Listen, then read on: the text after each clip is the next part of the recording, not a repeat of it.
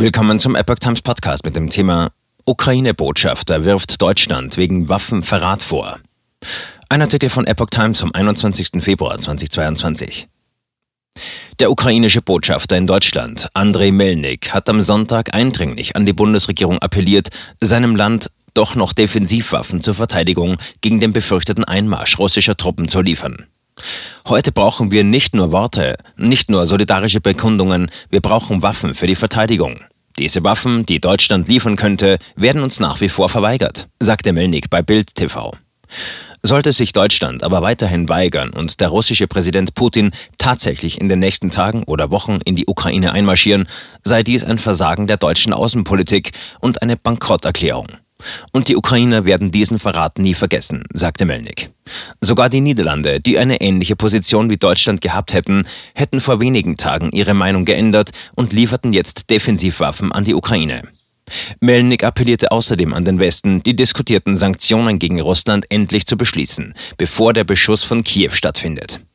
Die Bundesbürger forderte er auf, helfen Sie uns, gehen Sie auf die Straße. Und an die Kirchen appellierte er, wir brauchen das Gebet für den Frieden. Es sind wirklich die Stunden, in denen es um Krieg oder Frieden geht.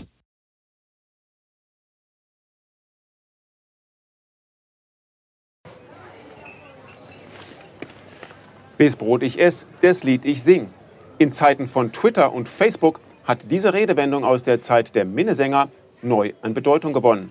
Wes Brot ich ess, das Lied ich sing bedeutet in der Medienwelt, dass Zeitungen die Interessen derer vertreten, die sie bezahlen.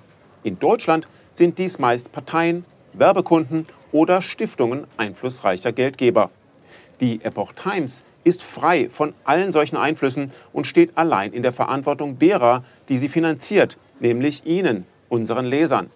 Die Epoch Times bietet Ihnen einen investigativen Journalismus, der Tatsachen aufdeckt und sich nicht von einer Agenda oder politischen Korrektheit einschränken lässt. Wenn auch Ihnen wirklich unabhängige und unzensierte Informationen wichtig sind, dann finden Sie diese in der neuen Wochenzeitung der Epoch Times. Zum Preis von nur einer Tasse Kaffee erhalten Sie nachhaltige Geistesnahrung für eine ganze Woche. Bestellen Sie die Epoch Times jetzt gratis drei Wochen lang zum Kennenlernen und lesen Sie den Unterschied.